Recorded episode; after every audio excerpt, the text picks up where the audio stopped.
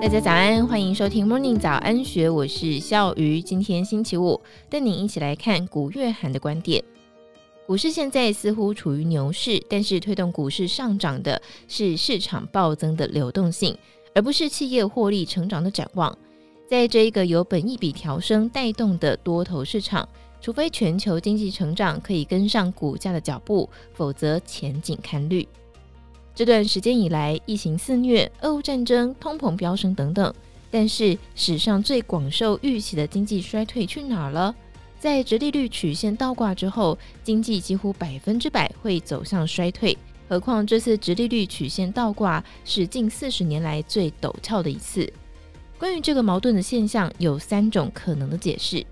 首先，经济衰退多发生在殖利率曲线倒挂之后，大约十八个月。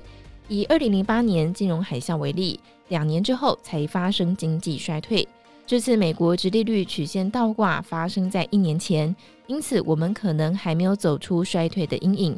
依照过往经验，未来一年可能会出现经济衰退。第二种解释是，疫情扰乱了经济常态，导致先前的景气循环模式不再适用。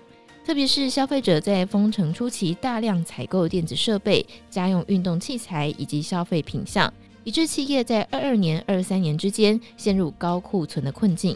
而疫情期间饱受压抑的旅游、娱乐、餐旅等服务业，则正是在蓬勃发展。中国自二二年底放弃清零政策之后，经济复苏的步调意外的缓慢。欧洲和台湾似乎已经陷入温和衰退，美国经济则依旧是正成长。这可能意味着一场庞大痛苦的经济衰退不在同时间笼罩所有的产业，而是在不同地区、不同产业之间轮动。第三种解释是，过去全球央行为了要救经济而做出许多努力，导致各国央行资产负债表规模暴增，也比较容易操控经济活动。日本央行为了控制短期利率而频繁进行市场操作，逐渐成为日本公债大咖。此举虽然让日本的经济避免更进一步的衰退，但是也扭曲了市场机制，让新兴成长产业无法萌芽。此外，去年英国新政府推出的大规模减税计划，引发英国公债危机，戳破英国及全球金融架构的脆弱基础之后，全球多数央行一直在扩大货币政策。也正因为这场危机，带动股市强劲的表现，一如当前我们所经历的多头现象。无论上述哪个才是正解，由于央行担心经济疲软，因此在升息的同时也宽松货币条件，所以股市现在似乎处于牛市。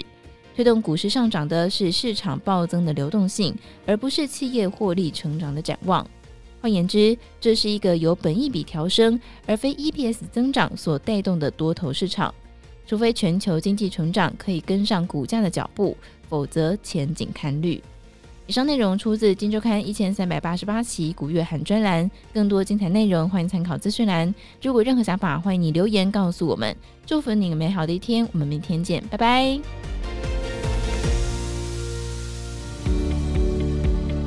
听完 Podcast 节目，有好多话想分享，想要提问却无处可去吗？